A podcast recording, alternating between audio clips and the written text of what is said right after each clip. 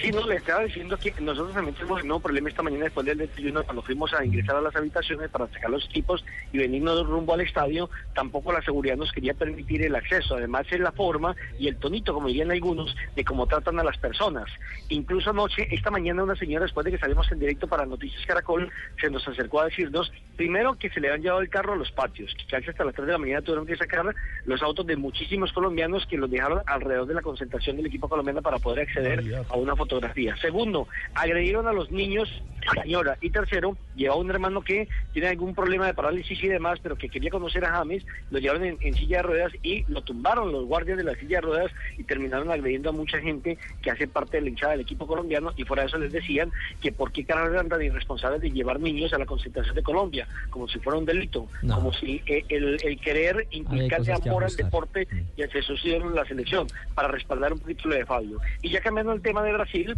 pues hay que decir que estos sí están muy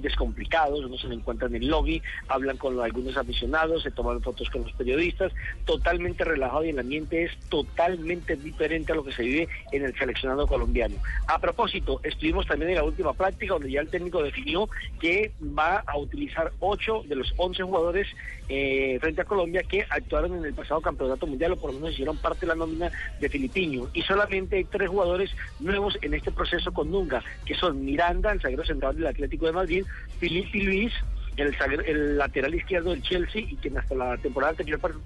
pertenecía al Atlético eh, de Madrid y en el frente ataque va a estar el goleador Diego Tardelli. El resto de la nómina son jugadores que venía utilizando, que venía normando. Jefferson hacía parte de la selección de, era el arquero suplente Julio César. Jefferson en el pórtico, lateral derecho Michael, lateral izquierdo Felipe Luis, los zagueros centrales Miranda en compañía de eh, el otro del Chelsea, David Luis, en la mitad de la cancha aparece Ramírez en compañía de Luis Gustavo, luego William eh, sobre el sector izquierdo Oscar y adelante Neymar en compañía de Diego Tardelli.